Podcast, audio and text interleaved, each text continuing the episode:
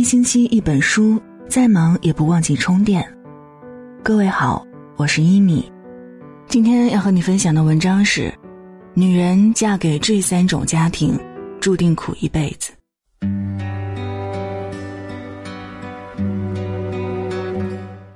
知乎上有一个问题：哪几种家庭不能嫁呢？今天想给姑娘们提个醒，有三种家庭不能嫁。否则真的要苦一辈子。读者阿美相亲时遇到这样一个奇葩的家庭，第一次见面，男方阿勇带着父母来相亲，吃饭期间，阿勇的母亲一直询问他一些做家务的细节，让阿美有一种错觉，觉得他不是在相亲，而是在应聘家政服务员。阿美发现阿勇是个妈宝男，说话总是一口一句“我妈说”。还提出以后结婚了要和父母在一起住。阿勇母亲说：“阿勇是早产儿，所以大家都格外偏爱他，对他是有求必应。喂饭喂到十五岁，夏令营的时候，阿勇还带着妈妈去给他洗衣服。阿勇母亲甚至提出，如果他们结婚，希望阿美能辞职在家当全职太太，专门照顾家里。”阿美终于清醒，她的父母不是给她儿子找老婆，而是给她找个老妈子。太溺爱孩子的家庭养不出有出息的孩子，这种家庭长大的孩子要么是妈宝男，要么是巨婴。谁要是和这样的男人结婚，生活永远看不到希望。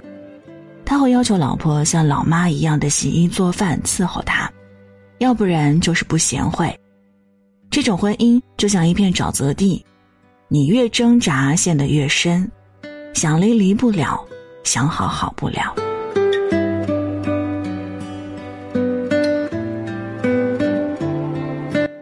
读者玲玲的公公婆婆年轻时就没有工作，一直打着零工勉强够温饱，没有交社保，也就没有退休金。五十岁的他们就没有再打工，完全依赖儿子生活。结婚时，玲玲答应和老公一起养老人，时间久了就变味儿了。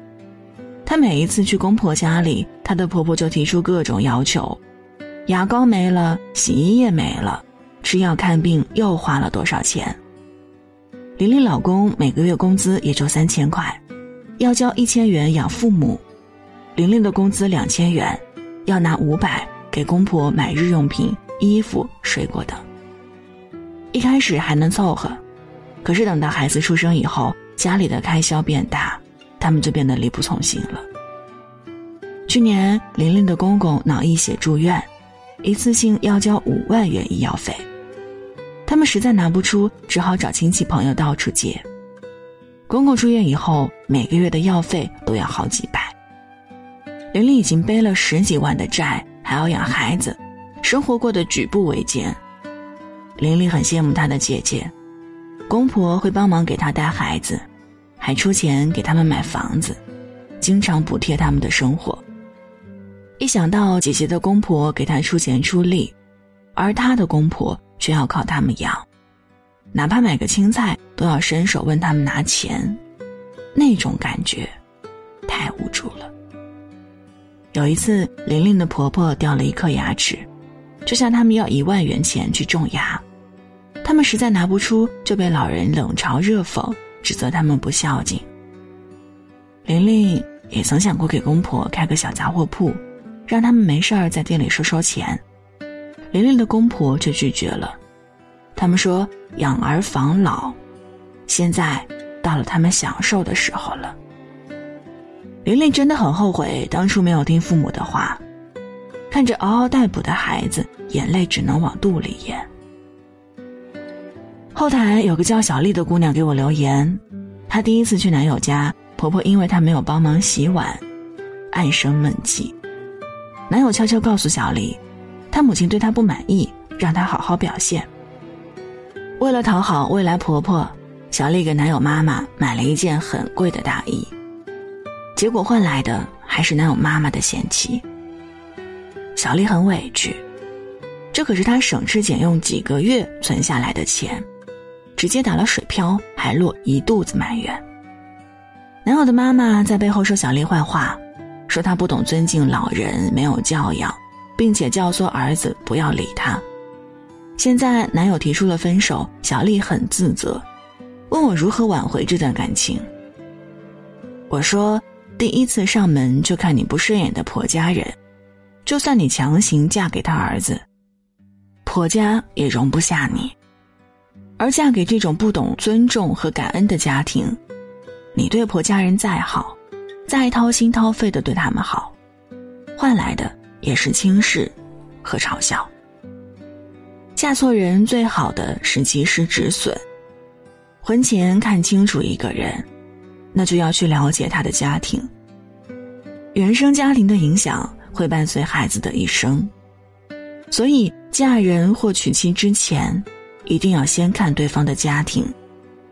他有没有钱不重要，他的原生家庭好不好，才最重要。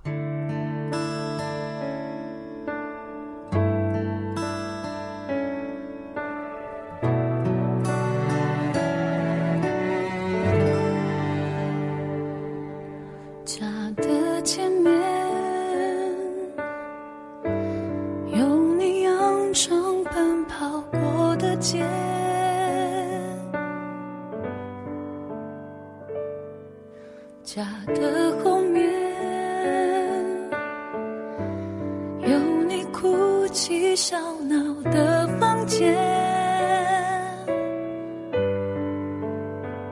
如果这次你没说再见，是为了要我想念你说的那些话，要我不能荒废这一面星空下你的。气味盘踞着